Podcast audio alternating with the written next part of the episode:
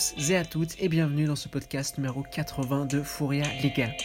Demain, on repart pour une 64e édition de la plus grande des Coupes d'Europe, celle qu'on appelle Ligue des Champions depuis 1992-1992 comme vous préférez. Pour les clubs espagnols, ça démarre très fort puisque Valence se déplacera à Londres pour y jouer Chelsea demain et dans le même temps le Barça ira dans le nord de l'Allemagne y affronter le Borussia Dortmund. Mercredi, ce sera au tour de l'Atlético de débuter son épopée européenne en recevant la Juventus de Cristiano Ronaldo et le Real, lui, jouera à Paris mercredi soir. Mais avant de rentrer dans le vif du sujet, permettez-moi de passer le bonsoir à Soledad Arque Vasquez. Bonsoir Soledad. Bonsoir Elias. Est-ce que tes pensées sont occupées par le retour imminent de Léo Messi? Ah, Très occupée d'ailleurs et très impatiente de s'occuper. Très bien. Et bonsoir également à Miguel Hernandez. Salut Miguel. Salut à tous. Et je présume que tes pensées sont un peu occupées par l'Assemblée des socios, ce qui a eu lieu euh. hier du côté du Real Madrid, qui était une nouvelle fois particulière, on va dire. Oui, on va, on va dire ça. En parlant du Real Madrid, le Real Madrid euh, jouera à Paris mercredi. C'est par là qu'on va commencer parce que c'est le match avec le plus le plus d'étoiles, le, plus d'excitation en nous. Et euh, il y aura beaucoup d'absents pour ce match. Mbappé est absent, Neymar, Cavani, Draxler et Dagba également. Et côté madrilène, Marcelo, Isco, Modric sont absents, de même que Valverde et Ramos, Nacho, eux sont suspendus et seront donc également absents de la pelouse du Parc des Princes. Le Real Madrid, il arrive avec un état de forme, on va dire, euh, moyen. Il a bien commencé ce week-end avant de se faire peur. Et euh, le constat qu'on fait en tout cas, c'est qu'il y a un cruel besoin de la venue d'Eden Hazard dans le 11 titulaire, n'est-ce pas Miguel? Oui, effectivement, l'équipe a cruellement besoin d'hasard, même si effectivement, comme tu l'as dit, la, première mi-temps, elle a été euh, bonne face à, face la Vanté. On a vu plein de bonnes choses. On a vu en fait le Real qu'on aimerait voir chaque week-end. Euh, c'est-à-dire un Real qui a joué concentré, qui a mis de l'intensité, qui a pressé haut et euh, assez intelligemment, même si c'était évidemment pas parfait. Mais voilà, c'est ce Real-là qu'on aimerait voir. Et si en plus on rajoute la magie d'Eden Hazard à ça, ça peut, ça peut faire assez mal. Et plus. Pardon, vas-y, Soleil, vas-y. Justement, je voulais rajouter un point sur Hazard et un point qui est essentiel, et quel que soit le contexte, c'est que c'est le seul actuellement qui est capable de contourner et d'éliminer quels que soient les, les rivaux qu'il y a en face. Et c'est sur son instinct que va capitaliser quand même le Real et qui va faire la différence dans les prochaines rencontres, je pense c'est ça, le Real Madrid sort de. Le Real Madrid euh, sort de, de, plusieurs matchs et même de plusieurs mois où, où, il y a eu des choses très très structurées qui ont, qui ont, été mises en place. On peine à sortir de cette structure-là. On n'a pas de joueur vraiment capable d'improviser. Vinicius avait eu, ce, avait eu cette tâche durant les premiers mois de l'année passée, mais c'est plus le cas maintenant. On voit c'est son déficit technique qui refait surface. Et euh, Hazard, lui, comme tu as dit, Solé, indépendamment du contexte, s'il peut jouer son jeu, s'il y a une défense regroupée en face, s'il peut éliminer, ça va pas être un problème pour lui. S'il y a de l'espace, il est encore meilleur. Et le Real Madrid a besoin d'Hazard parce qu'il faut quelque chose de nouveau dans ce 11 et il faut surtout un joueur auquel, auquel s'accrocher, auquel s'affairer. Combien de fois l'année passée on a vu un Chelsea en perdition, mais un Den Hazard qui pouvait tirer l'équipe vers le haut, qui même quand euh, le score était en, défaveur de son équipe, il prenait le ballon et c'est comme s'il y avait 0-0, c'est comme s'il était en train de gagner, il se sentait le meilleur joueur du monde et le Real Madrid a besoin de ça maintenant, a besoin d'un leader technique, mais aussi d'un leader, on va dire, euh, un peu plus... Un leader, quelqu'un qui a la foi et qui, peut jouer son football, qu'importe les circonstances. Vraiment le Real Madrid aura, besoin d'Eden Hazard plus que jamais et ça tombe bien parce que le PSG vraiment c'est, c'est le baptême du feu pour Eden Hazard. D'autant plus que euh, la défense du Real Madrid est catastrophique ces temps. Il y, a des, il y a des gros problèmes, surtout du côté de chez Ramos et Carvajal. Et si la défense est catastrophique, l'attaque, elle va devoir au moins compenser quelque chose. Et la question qu'on peut se poser, c'est pourquoi est-ce que cette défense est là? Elle a autant de peine? C'est une question qu'on a, qu'on a eue sur Twitter également. C'est Zaid Fargouche qui nous l'a posée. Euh, pourquoi le Real Madrid est en, difficulté défensivement? Est-ce que c'est un problème d'individualité ou est-ce que, Miguel, c'est un problème qui est plus large, un problème collectif? Euh, je pense qu'il y a un peu des deux. Euh, parce que, bon, individuellement, déjà, si on prend les défenseurs un par un, ils ne sont pas forcément en grande forme. je parle là de la charnière centrale. Si on prend individuellement Ramos et Varane, aucun des deux n'est rassurant. Et alors que, habituellement, c'est quand même assez solide. En tout cas, hormis la saison dernière où c'était aussi compliqué, les saisons avant, c'était quand même relativement solide ce, binôme. Donc je pense que déjà individuellement, ils ont peut-être du mal à, à se, remettre dedans, disons, à avoir de nouveau cet esprit compétitif. Et puis après, collectivement, le problème, c'est que l'équipe, elle souffre beaucoup défensivement au moindre transition. Euh, Casemiro, il peut pas être partout, il fait déjà un travail qui est énormissime et il doit le plus souvent couvrir les montées de, Marcelo, donc il peut pas se démultiplier sur le terrain. Ce qui fait que si euh, les joueurs individuellement ne sont pas concentrés, euh, bah, ça va ça va pêcher parce qu'ils euh, peuvent pas se baser en fait sur une structure euh, défensive collective. Le bah, Real est souvent une équipe coupée en deux. Je finis juste et après je te laisse. Sorry. Le Real est, est, très souvent coupé en deux et tient grâce à, à Casemiro. Mais quand le Real n'arrive pas à défendre en bloc, ce qui est assez souvent le cas, ça complique la tâche à tout le monde et du coup les centraux sont beaucoup plus exposés. Et si les centraux individuellement ne sont pas, ne bons et qu'il n'y a pas un vrai leader de défense, euh, tout de suite ça devient beaucoup plus compliqué. Et oui, Miguel, on les voit aussi beaucoup. Moi, j'ai beaucoup remarqué depuis le début de saison qu'ils renoncent euh, très rapidement à garder le contrôle du ballon, qu'on voit presque un manque de confiance, un manque de sérénité certaine dans, cette défense du Real, qui est quand même assez inquiétante de pas vouloir euh, cette volonté-là de pas vouloir s'accrocher au ballon, de s'accrocher défensivement. On, a l'impression que ce Real Madrid-là lâche vite prise depuis le début de saison, surtout derrière. Oui, c'est vrai, je suis assez, euh, je suis, tout à fait d'accord. Euh, ils n'arrivent pas à garder le, ballon, à mettre du calme, euh, à calmer le jeu, etc. Mais surtout, le point qui va être important pour le match de, de mercredi face au PSG, c'est que la charnière, elle sera pratiquement inédite. Varane Militao, ils ont pratiquement pas joué ensemble. Ils ont joué, je crois, la dernière demi-heure face à Levante, et c'est le moment où Levante est revenu dans le match. Donc c'est peut-être difficile de tirer des, enseignements. Mais euh, jouer, à, alors Heureusement, il n'y a pas le trio offensif parce que sinon ça pourrait faire mal. Mais malgré tout, cette défense, elle va quand même être mise à l'épreuve. Et euh, bah, ça va être un bon test pour les, pour les deux centraux. Varane va devoir peut-être faire ce pas en avant qu'on attend de lui maintenant depuis plusieurs années. Hein. Ça fait pratiquement 10 ans qu'il est là. Il doit avoir à peu près 26 ans. Donc, c'est pas Militao qui a, je crois, 21 ou 22 ans de faire ce pas en avant. Maintenant, c'est à Varane de devenir aussi un peu ce leader défensif euh, qu'on qu attend maintenant depuis trop longtemps. D'autant plus que Mendy jouera à gauche parce que Marcelo est absent, on l'a dit. Alors, indépendamment de son niveau défensif, Marcelo, c'est comme un joueur qui a des automatismes avec, euh, avec tous ses coéquipiers parce que c'est lui qui joue tout le temps. Et c'est pas seulement une question de dire, bon, Marcelo a des lacunes, on met Mendy et tout va aller mieux d'un coup. Euh, c'est pas exactement comme ça que ça se passe.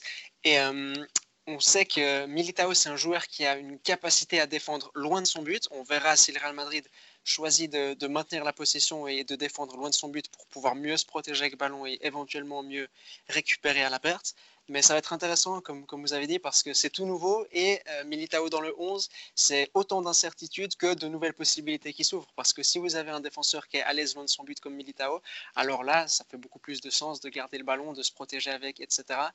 Et euh, on verra aussi comment il va réagir euh, défensivement parce que Là où Ramos est en difficulté, c'est en tant dans sa surface que loin du but, parce que dans sa surface, c'est pas sa qualité première, ça n'a jamais été un joueur de surface vraiment. Et loin du but, il a toujours autant de travail à faire quand, euh, quand Marcelo joue, quand Tony Kroos joue devant lui. On verra euh, comment Militao arrive à, traiter, ce, problème. Mais euh, on va dire que L'avantage du Real Madrid, c'est qu'en face, il n'y a pas Neymar, il n'y a pas Mbappé, il n'y a pas Cavani. C'est deux équipes, Paris et le Real, qui sont en construction et qui ont beaucoup d'absents. Et ça, ça pourrait clairement jouer en faveur du Real Madrid. En tout cas, les défenseurs du Real Madrid pourront être un peu plus, un peu plus sereins à l'heure d'aborder le match parce qu'il y a moins de menaces en face. Et on a, on a parlé, vous avez parlé, Soleil Miguel, de cette capacité que le Real avait à garder le ballon, mais cette capacité qu'il exploite assez peu cette saison. La deuxième mi-temps contre les 20, ça a été un très bon exemple. Euh, on avait une question aussi euh, qui parlait de James dans le 11. Si James est dans le 11, qu'est-ce que ça change? Est-ce qu'on peut imaginer un Real Madrid qui joue davantage en camp adverse, qui garde, garde plus le ballon et qui s'expose moins défensivement? Euh, Moi, je pense que oui, parce que, en tout cas, ce qu'on a vu euh, sur le match de Levante invite à l'optimisme, puisque le Real a donc joué dans un 4-3-3 avec donc Casemiro, Kroos et James Rodriguez au milieu de terrain. Et Rames jouait plus haut que Kroos et Casemiro, ce qui fait qu'il y avait un échelonnement des milieux, donc des lignes de passe supplémentaires. Et euh, avec sa qualité de passe, euh, il a fait très mal à la défense de Levante en lançant en profondeur, en faisant beaucoup de 1-2. Il s'est beaucoup appuyé sur Benzema. On voit que c'est vraiment un duo qui fonctionne très bien ensemble. Et euh, dans, ces, euh, dans, dans, les 30 derniers mètres, là où la zone d'action de, de James est, est, est, décuplée, là il, peut être, là il peut être létal, que ce soit par une passe, par une frappe. Euh, il peut vraiment faire beaucoup de bien. C'est un joueur qui a une, qui a une très belle vision de jeu. Euh, en plus, face à la 21, on a vu qu'il n'a pas lésiné sur les efforts défensifs. Donc je pense que ça peut être euh, un, sacré atout pour, euh, pour le Real. Et euh, donc on a vu le peu de temps où ils ont été les trois sur la pelouse que Benzema, euh, James et Hazard, ils ont très bien combiné. Donc je pense que ça peut être ça peut être très très beau à voir. Ce qui est bien avec Rames, c'est que déjà sous Ancelotti, c'était l'un des hommes forts, notamment à cette capacité-là à créer et à générer des passes décisives. C'était un joueur qui pouvait tout changer, euh, même en cours de match. Et on voit que même s'il a beaucoup bougé euh, par la suite, quand il est là où il est aujourd'hui au Real, cette capacité n'a pas changé. Cette créativité, cette capacité à délivrer des passes décisives comme ça, c'est quelque chose qui, sur la durée, s'est inscrit et qui en fait encore un élément essentiel aujourd'hui. Plus, euh, quand vous avez euh, un joueur comme Rames qui est en capacité, quand il joue en camp adverse, à tout moment, comme vous avez dit, de décrocher une frappe, une passe, ou, euh, en tout cas de produire quelque chose d'offensif, ça vous permet d'avoir des actions collectives qui sont beaucoup plus abouties. Vous, vous terminez vos actions, comme on dit, par une, par une passe, une avant-dernière passe, une tentative au moins, et une frappe. Et, et, ça devient tout de suite plus difficile à défendre pour l'adversaire parce que c'est pas comme si vous perdiez le ballon dans, la phase d'élaboration. C'est pas comme si vous perdiez le ballon avant qu'il ait pu atteindre votre ailier, ou c'est pas non plus comme si vous perdez le ballon euh, après un dribble raté d'un ailier. Là, tout ce que fait James, c'est en relation avec le but, et euh, il va pas perdre le ballon euh, au milieu de terrain parce qu'on va le trouver plus haut et, et il va regarder vers l'avant. Paris devra avoir un œil sur lui et sur son but, et on parle pas mal du, du, concept de faire courir l'adversaire vers le but, de lui faire passer d'un champ de vision en face du but adverse à son propre but. Et si euh, James, avec son activité, arrive à faire ça, ça va devenir tout de suite plus difficile pour Paris de défendre, mais aussi de ressortir. Et en ce sens-là, le Real Madrid aura des chances d'être plus serein défensivement. On l'a dit avant, le Real et le PSG, c'est deux équipes qui, qui se cherchent. Euh, il y a Icardi qui devrait débuter le match. On sait qu'un euh, attaquant de surface comme ça, ça peut poser des problèmes au Real Madrid, à Varane par exemple, ou, euh, ou à Ramos qui bon, ne sera pas là. Alors, comme on l'a dit avant avec Militao, c'est un peu une interrogation, on verra comment il réagira. Mais au-delà de, au-delà du, phénomène Icardi, euh, où est-ce que le Real peut souffrir durant ce match? Qu'est-ce qui peut poser des problèmes au Real? Euh, Moi, je pense que c'est euh, Di Maria, parce que c'est euh, un joueur qui est imprévisible. Euh, je ne sais pas s'il va jouer à gauche, s'il va jouer sur le ou à droite, mais quoi qu'il en soit, il est c'est un joueur qui est imprévisible, qui peut d'une frappe, euh, d'un centre. Euh, c'est un, joueur aussi qui a un, peu comme Rames, a une capacité à créer du danger assez facilement. Il a une patte gauche extraordinaire, il a une vision de jeu euh, incroyable. Donc je pense que au vu des absences, il y a pas mal du poids offensif du PSG qui va être sur ses épaules. Et euh, il va aussi falloir bien surveiller parce que même si euh, il commence gentiment, je crois qu'il a dépassé la, trentaine. Euh, il a rien perdu de, sa vitesse et euh, de sa capacité de dribble, donc il faudra le surveiller avec euh, beaucoup d'attention. Et je pense que, je sais pas, je sais de nouveau, je sais pas où il va jouer, si à gauche ou à droite, mais il va falloir faire un sacré travail entre le central et le latéral pour euh, toujours lui, lui, lui bloquer la voie. Il y a un autre joueur auquel je pense, un joueur qu'on connaît bien, c'est Pablo Sarabia, qui s'est très très bien intégré dans le collectif du PSG. C'est assez facile de le trouver, la ligne de passe vers, vers sa position, elle est souvent dégagée. Et une fois qu'il reçoit le ballon, euh, c'est un, joueur un peu comme Di Maria à son, meilleur niveau, à ses meilleures années, on va dire, qui peut produire, comme as dit Miguel, beaucoup. Et, et en plus, Sarabia a cette capacité d'éliminer et, et, à être autant sur l'extérieur que sur l'intérieur euh, de son couloir. Et ça va être un, autre beau défi pour le Real Madrid de, gérer l'activité de Pablo Sarabia, qui en plus va jouer contre son ancien club en Ligue des Champions à domicile. Donc euh, ça peut, être, euh, ça peut être très intéressant. Le Real Madrid a pas mal de défis, comme on l'a dit, avec cette défense un peu expérimentale. Et puis une dernière question euh, à propos de ce match. on va la poser un peu de manière provocatrice, mais autant les deux équipes, elles sont dans un moment difficile, autant le Real Madrid a une meilleure équipe au final. Et ça, ça devrait quand même lui régler pas mal de problèmes, non?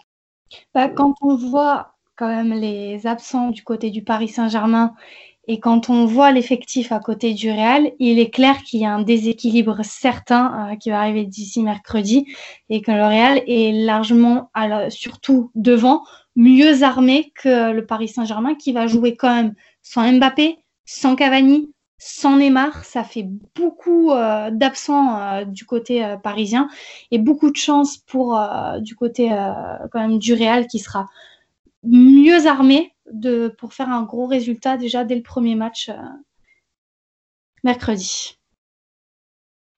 On va passer au match suivant, c'est le match du Barça à Dortmund demain. Messi est convoqué, ça, ça fait sourire tout le monde. Je crois que quasi tout le monde est content euh, qu'il soit, en tout cas, sain. La grande nouvelle du côté du Barça, c'est le milieu. Busquets, De Jong, Arthur alignés ensemble pour la première fois euh, au coup d'envoi contre Valence. C'était ce week-end. Comment est-ce qu'on peut décrire le Barça qu'on a vu jusque-là, Soledad? Alors, autant avant le match de ce week-end face à Valence, on pouvait avoir des doutes concernant ce Barça-là, qui était quand même un peu en, faut le dire, en rodage et très mal embarqué, surtout défensivement, euh, qui est d'ailleurs qui est d'ailleurs toujours le cas.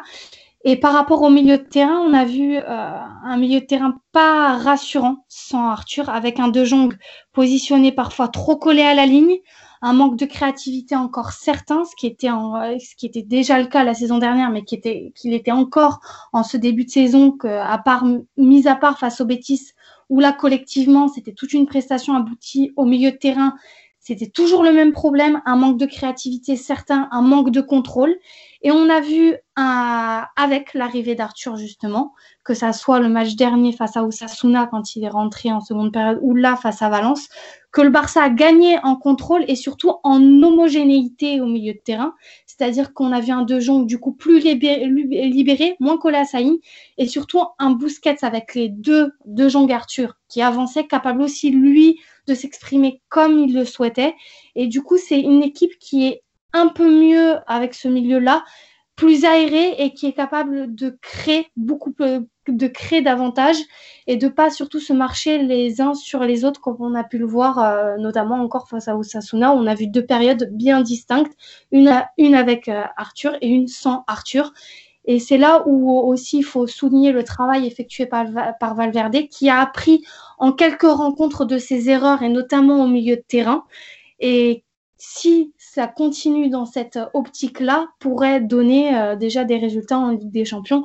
Et c'est ce que demandait déjà, et ce que demandait le Barça, même les supporters, que ce soit même sur le terrain, on demandait cette créativité-là, cette liberté au milieu de terrain que le Barça n'avait plus et qui aujourd'hui regagnait avec, euh, avec ce trio-là qui fonctionne excellemment bien. On l'a vu euh, quand même face, face à Valence. Du coup. Et c'est quand même une révolution, euh, c'est quand même une petite révolution quand on voit que Rakitic, l'homme de base d'Ernesto Valverde, se cantonne en banc depuis le, début de saison.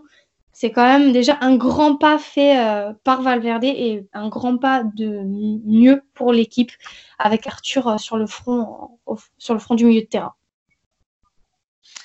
le Barça récupère certains fondements du jeu de position. Le Barça a très très bien joué ce week-end et en peu de temps a réussi à mettre des choses très très intéressantes en place. Je pense que la chose la plus marquante c'était de voir Arthur et, De Jong si haut et si à l'aise sur le terrain entre les lignes. C'est quelque chose qui paraît assez impossible il y a encore quelques semaines de cela, tant les caractéristiques des joueurs elles sont différentes de ce qu'on a pu voir ce week-end.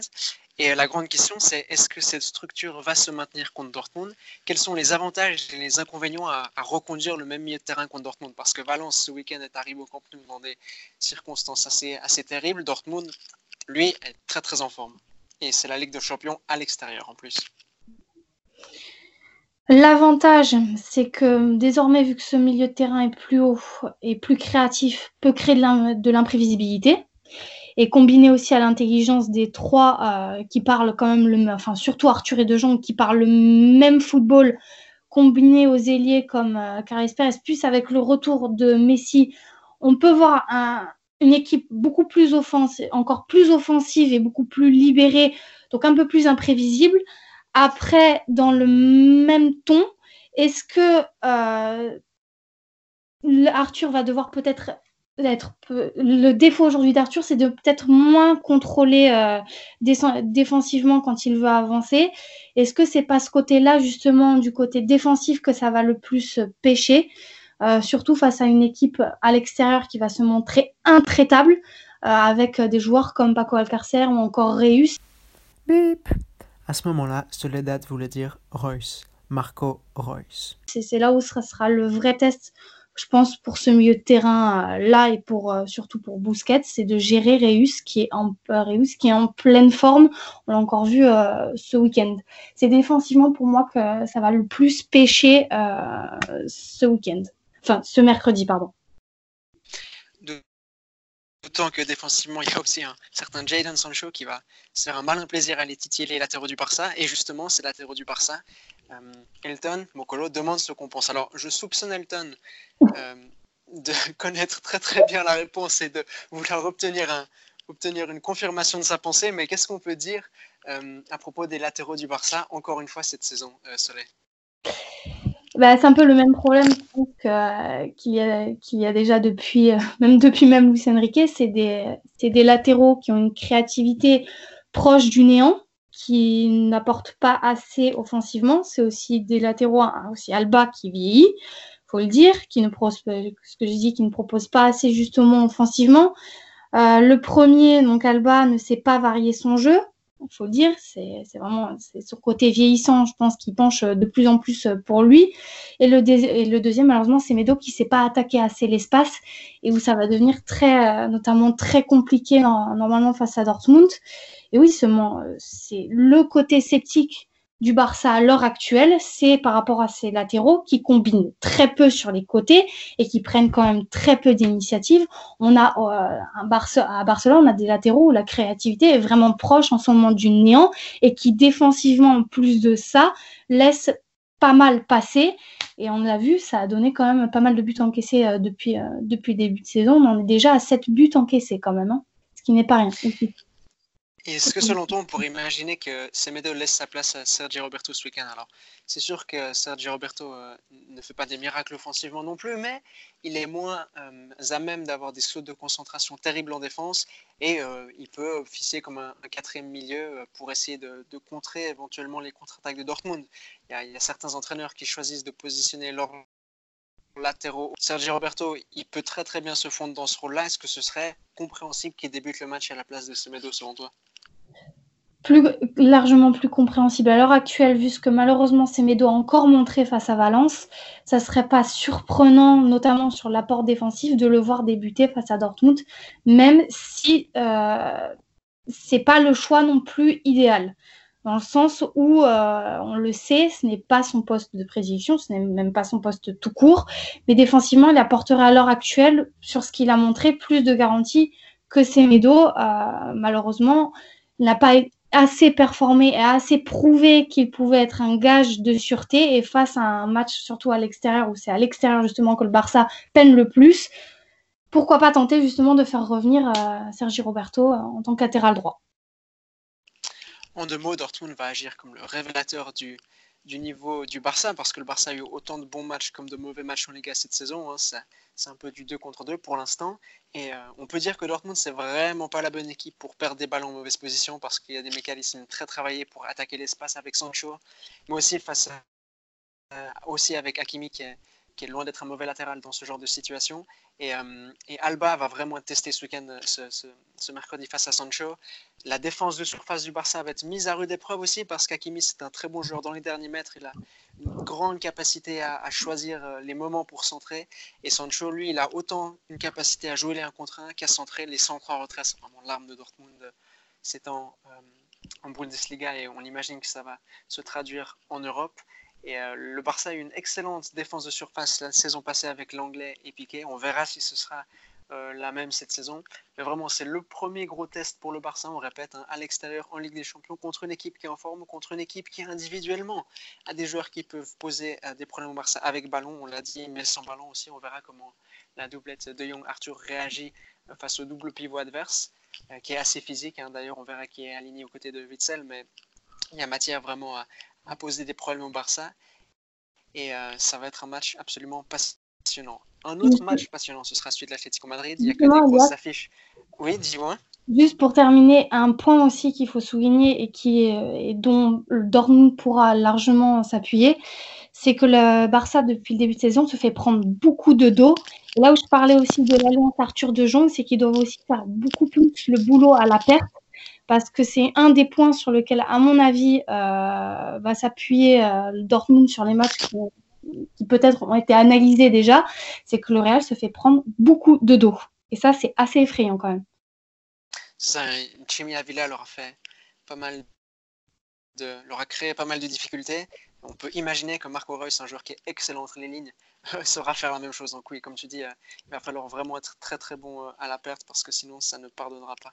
Et Dortmund, c'est une équipe qui avait marqué énormément de buts à l'Atlético Madrid la saison passée. L'Atlético Madrid, justement, qui accueillera la Juventus. Alors Morata sera absent, mais pour le reste, les, joueurs habituels seront là. L'Atletico offrait de très bonnes sensations depuis le début de saison. Ça avait été très bien au niveau des résultats, ça avait été bien au niveau du jeu lors de certaines phases du match. Et puis est arrivé un match ce week-end qui gâche un peu tout. Les sensations ne sont pas si bonnes que ça après le match de ce week-end, Miguel.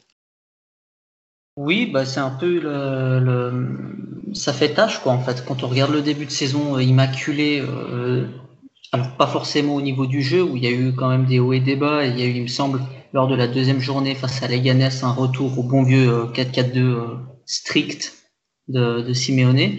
Mais oui, mais en fait, je pense que ce qui est le plus surprenant, c'est, euh, je vais pas dire la, la, facilité, mais disons la manière dont la Real Sociedad s'est débarrassée de, de l'Atlético. Euh, on n'a pas vu cette solidité défensive euh, à laquelle nous avait habitué l'Atlético. On n'a pas vu non plus ce contrôle des, du, des temps, des différents temps du match.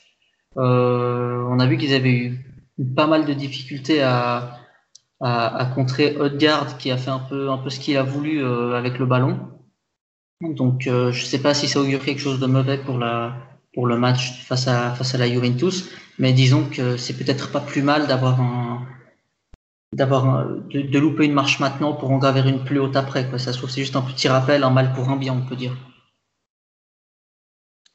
la question qu'on peut se poser à partir du match de ce week-end et un peu de ce qu'on a vu en début de saison, c'est à quel point Simeone va être progressiste. Parce que la saison passée, quand ils accueillent en huitième de finale la Juve à domicile, ils font un match excellent. Ils ont eu des moments où ils se sont protégés avec le ballon. Ils ont eu des moments où ils ont, ils ont attaqué vraiment euh, en camp adverse. Hein. Rodri également, euh, enfin évidemment, aidait dans cette parcelle du jeu. Mais dès le match retour, l'Atlético Madrid n'a pas réussi à mettre ça en place. Ils ont passé 90 minutes à défendre à l'extérieur et ça leur a été absolument fatal. Est-ce que euh, Simeone, vous, vous l'imaginez aligné demain, euh, enfin aligné durant, durant ce match de Ligue des Champions, euh, Lemar, Joao Félix, Diego Costa, Coquet ou Aske, il va venir avec quelque chose d'un peu plus conventionnel avec quatre milieux de rang, Saoul, Thomas, Coquet. Comment est-ce que vous voyez l'approche de Simeone pour ce match-là? Bah, S'il tire des enseignements euh, des matchs passés justement face à la Juventus, il va falloir plutôt qu'il la joue comme il a essayé de le faire depuis, le début de saison, c'est-à-dire un peu plus offensif, établir un peu sur ce qui a fonctionné, même si pour moi ce qui a le plus pêché de façon face à la Real Sociedad, c'est plutôt pas sur le collectif, mais sur le côté individuel. Là aussi, où Simeone doit faire attention, il doit encore trouver la meilleure place pour jouer au Félix, encore trop seul, parce qu'on a vu quand même un Diego Costa qui est en pas meilleur, qui est, qui est pas encore en très bonne condition physique. Euh, l'état de forme pour moi de certains joueurs il est quand même en deçà. Et Lemar il était aussi un peu j'ai trouvé mal placé. Il n'a pas beaucoup débordé et il a généré quasiment aucun danger. Et puis il a pu trouver personne au-dessus de sa position. Pour que Simeone arrive en fait à mener à bien le projet qu'il avait depuis le début de saison, c'est-à-dire un projet plus offensif qui conviendrait mieux face à cette Juventus, parce que c'est ce qui a donné un match aller tout à fait surprenant la saison dernière. Il va il faut pas surtout pas qu'il revienne à quelque chose de plus, euh, plus défensif, mais qu'il reste dans cette optique-là offensive, mais tout en replaçant bien ses pièces, et notamment tabler, je trouve aussi sur un joueur comme Vitolo, qui s'est montré, j'ai trouvé très volontaire, qui a lui beaucoup plus débordé et qui a apporté surtout plus de verticalité. En fait, il faut vraiment qu'il aligne toutes les pièces correctement pour que, et surtout bien offensivement pour que ça fonctionne face à la Juventus mercredi. Moi, je vais faire un peu l'avocat du diable. La Juventus, c'est une équipe qui va chercher à avoir le ballon depuis que ça est là plus qu'avant. Et c'est une équipe qui n'aura pas Pjanic ce week-end. C'est une équipe qui a beaucoup qui n'aura pas Pjanic cette semaine, c'est une équipe qui ce week-end a beaucoup souffert contre la Fiorentina parce que euh, c'était difficile pour eux de mettre des choses en place avec le ballon. Ça aide pas quand vous avez Kedira et Matuidi dans, les, dans les postes d'intérieur qui sont des joueurs euh, pas des plus créatifs et pas des plus agiles techniquement. Euh, si on oriente la relance vers les côtés, la Juventus a beaucoup de problèmes. Donc on, voit vraiment une équipe qui, qui peut souffrir avec ballon, qui avec ballon a des difficultés à poser son jeu, est-ce que l'Atlético ne doit pas revenir aux fondamentaux quand même? Est-ce que malgré qu'il y a des choses facilement intéressantes, il ne faudrait pas plus s'adapter à l'adversaire et appuyer là où ça fait mal? Je pense parce que, en tout cas, c'est une des possibilités que Simeone a, parce que c'est vrai que la, Juventus actuelle, ou en tout cas celle qu'on a pu voir ce week-end, ça aurait été la proie idéale de l'Atlético d'il y a peut-être 3 ou 4 ans. Euh, donc, est-ce que revenir à un 4-4-2 et profiter des, euh, disons, des, faiblesses euh, qu'a la Juventus, pourquoi pas Ça peut être un plan. Le, principal, au final, c'est peut-être, euh, je sais pas si c'est de prendre les, les trois points, euh, mais disons que ça dépend si Simone veut, veut mourir avec avec ses idées. On a vu que son cette métamorphose, elle prenait plus de temps que prévu, qu'il tâtonnait, qu'il y avait quelques difficultés, que c'était pas toujours euh, très cohérent, etc. Donc euh, peut-être qu'il va, qu'il va varier, qu'il fera une partie euh, en 4-4-2 strict comme il le faisait avant et une partie où ce sera peut-être un peu plus offensif suivant le scénario du match. Et je pense que ce que tu as dit, c'est très intéressant, c'est le fait que Pjanic ne soit pas là. Et donc pour la relance de, la, de la Juventus, c'est, ça pose un problème. Et l'Atlético ne sera peut-être, sans Pjanic, ne sera peut-être pas obligé d'aller chercher la Juventus aussi haut, pourra peut-être attendre plus bas si Simeone décide d'avoir un, une équipe, on va dire, un peu plus conservatrice. Donc, euh, à voir. Mais ça peut être une, euh, une variante tactique qui pourrait être euh, décisive. Ah, c'est intéressant. Moi, j'aurais pensé justement que ces pianistes absents, ils vont aller chercher beaucoup plus haut parce que la Juventus aura moins de mécanismes pour ressortir. Et Bonucci, euh, le poids de la relance, quand il retombe sur lui, s'étend, en tout cas, s'étend prendre en compte, c'est pas le Bonucci des deux dernières années, enfin dit il y a deux ans ou trois ans, il y a beaucoup de problèmes pour sortir. Mais est-ce que cet, euh, cet argumentaire t'a convaincu, Soleil Oui, après tout, en fin de compte, ce que Simone doit faire, c'est le meilleur mixte des deux. Un peu ce qu'il a essayé de ce début de saison à être plus offensif, tout en revenant peut-être aussi à, certains fondamentaux défensivement pour que, pour que les deux fonctionnent. Après tout, on a vu quand même un Atlético pas mal pas rajeuni, mais qui compte des nouvelles têtes et pas des moindres comme Joao Félix, par exemple, et aussi l'apport des latéraux certains aujourd'hui avec Lodi et Trippier. Alors pourquoi pas, pourquoi pas, oui, tester euh, suivant le cours du match un peu des deux, euh, des fondamentaux, en plus d'un côté un peu plus imprévisible.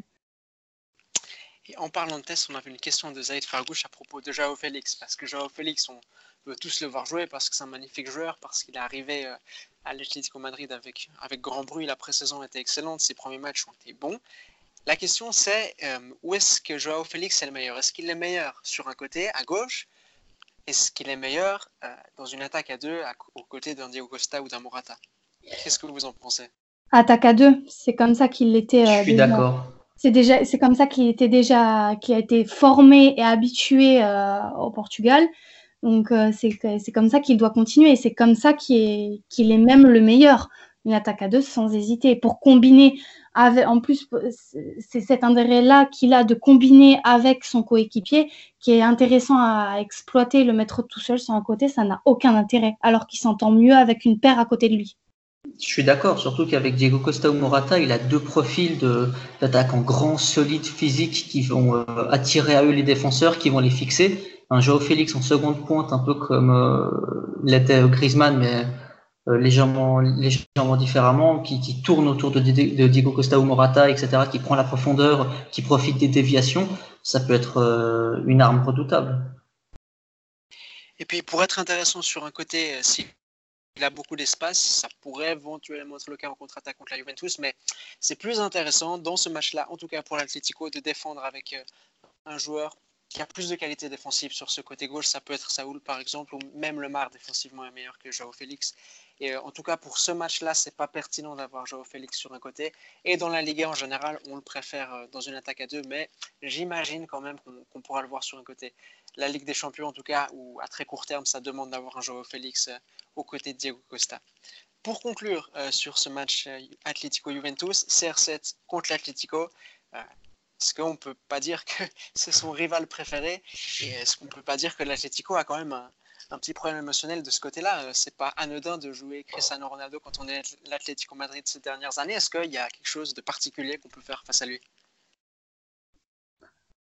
Bah. Psychologique, tu voudrais dire? Euh... Côté psychologique, il a quand même marqué à des moments, il a quand même marqué à des moments clés. L'année passée encore, en jouant dans un autre club que le Real en plus.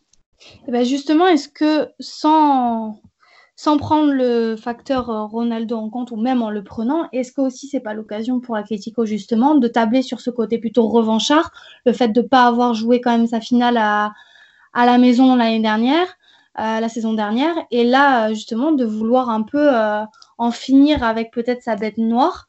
Est-ce qu'il y aurait peut-être maintenant pas quelque chose qui pourrait s'inverser à l'Atletico? Après, oui, il y a, toujours euh, cette appréhension-là qui peut se poser. Euh, mais est-ce que cet Atlético-là, qui revient quand même avec de nouvelles ambitions, ne reviendrait pas justement avec une envie euh, bah, de, poser problème à Ronaldo et à la Juve? Je pense qu'aussi, peut-être, ça va dépendre du rôle qu'a Ronaldo, parce que euh, j'ai pas vu beaucoup de matchs de, la Juventus depuis le début de saison, j'ai dû en voir un et demi, mais il me semble qu'il est quand même plus sur le côté gauche qu'avant. Disons, euh, avec Allegri, il avait la liberté de se mettre dans la surface comme il faisait un peu avec le, avec le Real et d'être vraiment euh, le buteur, celui à qui on va, on va, on va donner les ballons pour qu'il pour qu'il les pousse au fond. Là, j'ai l'impression quand même que Sarri, dans son 4-3 strict et dont il ne, il ne déroge pas, qu'il est quand même conditionné de par ça et qui va quand même jouer un peu plus à gauche. Alors peut-être qu'après il, repique dans l'axe euh, comme il a l'habitude. Hein. Je sais pas, comme j'ai dit, j'ai pas suffisamment vu la Juventus, mais peut-être que cette variante tactique, le, fait que Sarri il, il, déroge pas à la règle de son 4-3-3, ça peut être peut-être une piste aussi pour euh, pour l'annuler. Alors, ouais, Ronaldo avec Sarri un peu plus à gauche qu'avec Allegri. Il n'est pas non plus fixé à gauche, hein, mais il est un petit peu plus à gauche qu'avec Allegri. Et euh, il participe, euh, il, revient moins bas, en tout cas quand il revient bas, ça, ça casse, on va dire, les attaques de la Juventus. Là où avec Allegri, c'était un petit peu différent, là où ça pouvait éventuellement les, bonifier. Donc ouais, Ronaldo est un peu plus à gauche, mais comme tu as dit Miguel, il revient au centre dès que c'est intéressant pour l'équipe qui revient au centre. Et au final, la meilleure solution, ce sera sûrement de de défendre face à, face à la Juventus pour défendre contre Cristiano, enfin de bien défendre face à la Juventus pour bien défendre face à Cristiano Ronaldo. Dans le sens où si vous arrivez à couper les ballons à, sa, destination de Ronaldo comme certaines équipes ont réussi à le faire en Serie A sur ces premières journées, vous pouvez vous économiser une grande partie des, une grande partie des peurs que ce joueur pourrait provoquer chez vous parce que parce que c'est un défi pour l'instant pour la Juventus de toucher ces hommes les plus avancés et euh, vraiment encore une fois la solution ça va être de bien défendre face à la Juventus et de bien défendre face à, ce milieu qui euh, est handicapé euh, par l'absence de Miralem Pjanic. La dernière équipe à jouer durant cette première journée de Ligue des Champions côté espagnol, ce sera Valence qui se déplacera à Londres pour y affronter Chelsea. Alors, on va pas s'étendre euh, grandement sur Valence parce qu'on sait la situation. Euh, on peut vous recommander d'ailleurs le bon podcast que Valencia Sports a fait à propos de la situation actuelle, le départ de Marcelino, la claque reçue ce week-end euh, au Camp Nou. Est-ce que, en quelques mots, il faudrait pas juste essayer de limiter la casse face à Chelsea, ou alors est-ce que on peut espérer rêver un, hold-up Comment est-ce que, vous voyez ce match-là? Un, hold-up en soi, c'est toujours possible. Après, est-ce qu'ils sont euh, dans l'état euh, euh, psychologique pour le faire? Je sais pas. J'ai l'impression qu'au final, quoi qu'ils fassent, ils seront perdants parce que s'ils n'ont aucune réaction euh, par rapport à ce qui se passe au club, on va dire que soit qu'ils ont qu'ils pas d'honneur, que ce sont pas des professionnels, qui doivent être au-dessus de ça, etc. Ils seront critiqués euh, par là. Et puis s'il y a une réaction, c'est comme si au final Lim, euh, Peter Lim avait gagné, puis que bah ça montre qu'il peut faire ce qu'il veut avec le club, ça va pas affecter les joueurs. Donc j'ai l'impression que c'est un peu une équation perdant-perdant et que quoi qu'il fasse, il n'y a pas vraiment de, de bonne solution.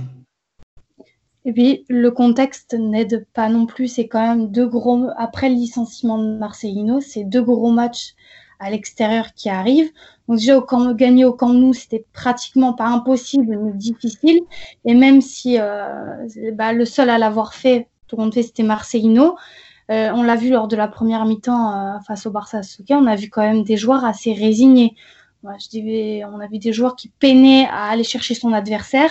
Et oui, le, côté, euh, l'impact qu'a eu ce licenciement est grand. Et le score face au Barça euh, ne viendra pas aider quand euh, l'équipe va se déplacer au Stamford Bridge, où là, ça sera aussi compliqué d'aller chercher quand même Chelsea. Et où cette équipe va, si, comme on l'a pu voir face au Barça, n'est pas au point psychologiquement et se retrouve quand même perdu, vraiment, euh, peut, euh, peut, rapidement se casser les dents et dès mercredi, il y a tout. En fait, sur, sur le terrain, le, Valence a les capacités de se relever, a cette capacité à faire un hold-up. Il y a Parejo encore. Il y, a des, il y a des joueurs qui restent, il y a un noyau dur que Marcelino a mis en place avec sa tactique qui, qui reste quoi qu'il arrive, même si Marcelino est parti. Donc cette équipe, elle n'est pas enterrée non plus. Et surtout en Ligue des Champions, tout est possible. Et tant qu'il y aura ce joueur comme Gara, Gaia, Parejo, tant qu'il y aura ces joueurs-là, tout est possible. Maintenant, ce qu'ils affrontent actuellement, ce qui se passe dans leur tête et ce qui se passe dans les vestiaires, ça a quand même un, impact assez grand pour que euh, cette équipe, malheureusement, ne se, ne se relève pas. J'ai quand même l'impression qu'il y a vraiment quelque chose qui s'est brisé. En, fallait voir les visages des. Je pense, je sais pas si tu as vu leur, leur, visage samedi, mais même au début du match, tu avais l'impression qu'ils n'étaient pas là, quoi. Tu avais l'impression vraiment qu'ils étaient, ils étaient vides. Et euh, surtout face à ce Chelsea qui, euh, qui est de, de Lampard, euh, c'est vraiment pas mal ce qu'ils proposent en attaque. Ils ont des ailiers qui sont très, très, très bons, très percutants. Ils ont cet attaquant Tammy Abraham qui, qui est en pleine réussite, qui vient de marquer jouer un hat-trick ce week-end ça peut de nouveau finir en correction, quoi. Donc, euh, c'est vraiment, ça va vraiment être très très compliqué. Je dis pas que c'est impossible qu'il y, ait un hold-up ou quoi, mais ça me paraît quand même très compliqué. Il y a trop de facteurs négatifs pour, euh, pour aspirer vraiment à quelque chose de bien. Je vais mettre un peu d'espoir euh, dans cette, dans cette situation, dans le sens où, bon, comme vous avez dit, hein, il n'y a pas de miracle qui devra arriver côté Valence, mais là où Valence peut éventuellement s'accrocher à quelques fibres d'espoir, c'est que Chelsea a une défense qui encaisse euh, plus d'un but par match en moyenne, peut-être deux buts par match en moyenne, mais la défense de Chelsea encaisse des buts en tout cas quasiment à chaque match et elle n'encaisse pas un but à chaque match, elle encaisse un peu plus. Et il y a certains joueurs à Chelsea qui connaissent pas encore la Ligue des Champions. C'est le cas de Abraham, c'est le cas de, Tomori aussi, qui n'est pas non plus connaît pas la Ligue des Champions. Il y a certains joueurs comme ça qui vont jouer leur première euh, campagne dans la plus grande des compétitions européennes. Valence a une expérience en Ligue des Champions la saison passée. Alors, c'est quelques éléments qui peuvent nous faire penser que, que Valence a des raisons d'espérer, mais encore une fois, tant qu'on ne sait pas comment est le tant qu'on ne sait pas dans quel euh, état d'esprit ils sont et, euh, quelles sont leurs dispositions psychologiques, c'est très très dur de voir un, Valence euh, qui a du succès parce que, encore une fois, les conditions, elles ne sont pas réunies pour cela. Et, ce qui nous fait espérer, c'est plus des petites choses par-ci par-là plutôt que des raisons vraiment, vraiment solides. Pour conclure ce podcast, je ne sais pas si vous avez envie de rajouter quelque chose sur cette journée de Ligue des Champions qui arrive. Un petit prono, non Chacun? Alors, moi, je pense pas au pronostic. Mais alors, si vous voulez, lancez-vous. ah, si personne se mouille, je ne me mouille pas. Je suis une vraie poule mouillée. Autant vous Non, je vais, je, vais, je vais me mouiller avec toi. Je, vais me mouiller avec toi. Allez. Bah, je te laisse commencer, du coup. Euh, bon, on va faire dans l'ordre des équipes. Euh, bah, le, le, Real, euh, je les vois gagner. Je vois le, le Real gagner. Euh, je pense pas par un gros score, je vois plus un petit, un petit score, peut-être un 2-0, un 2-1. Quelque chose dans ce genre-là. Pour le Barça, euh, je vois quand même un match avec des buts, mais euh, je pense ouais, un match nul, un 2-2. Je vois bien un 2-2 pour le Barça. Euh, L'Atlético You, je vois aussi un match nul, un 1-1. Et puis euh, pour Valence, euh, je vais dire 2-0 euh, Chelsea. Allez, moi, PSG Real. Euh, je dirais une petite victoire quand même du Real Madrid 1-0. Euh, parce que je pense que le Paris Saint-Germain va essayer de leur poser pas mal de problèmes et va assez verrouiller à un moment donné, surtout, surtout à domicile. Euh, le Barça, étant donné que à l'extérieur, c'est toujours là où ça a pêché, ça sera pareil, pas une. Je vois un match nul aussi, mais plus 1-1. Et euh, Valencia, malheureusement, je vois un 2-0, mais pour Chelsea, je vois une défaite. Je ne participerai pas à ces, à ces pronostics, c'est une question de principe, mais euh, je me réjouis beaucoup de vivre cette journée de Ligue des Champions. Et euh, non, ce que je me réjouis de voir aussi, c'est toutes ces petites nouveautés qu'on est en train de voir du côté des, des équipes espagnoles, de voir à quel point elles vont passer elles vont passer euh, le cap en Ligue des Champions. Est-ce que, est que Militao sera au niveau? Est-ce que les milieux du Barça euh, vont pouvoir jouer? L'Atlético Madrid va pouvoir exploiter euh, le potentiel de Joao Félix en Ligue des Champions. On arrive à un moment de la saison où rien n'est défini, où les équipes sont en construction, mais où chaque certitude acquise, elle peut vraiment valoir beaucoup, beaucoup pour le reste. ceci dit, je ne sais, pas si. Ceci dit, je ne sais pas si on, en de mémoire, on retrouve une première journée de Champions League aussi relevée pour les équipes espagnoles. Ça m'étonnerait. Je sais pas, hein, parce qu'en plus, il faut dire que le mois de septembre est, ultra chargé. Euh, par exemple, il y a le Real qui, joue à Séville dimanche. Il y a toutes ces équipes ont, des gros matchs en plus à venir euh, en championnat, plus la Ligue des Champions.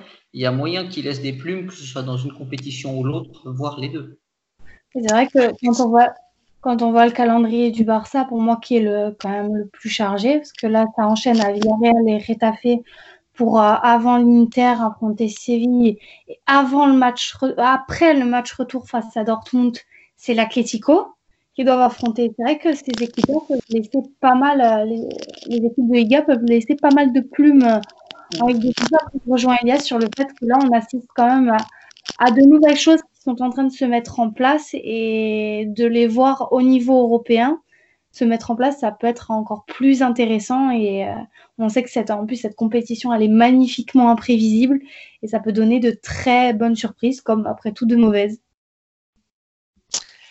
C'est la fin, c'est le fin mot euh, de l'histoire et euh, vous remercier de nous avoir suivis durant ce podcast spécial Ligue des Champions. Vous pouvez nous suivre sur tous nos réseaux, Liga sur Twitter, vous commencez à connaître, et sur le site internet forialiga.fr. Et euh, d'ici là, on peut vous souhaiter une bonne journée, une bonne journée de Ligue des Champions.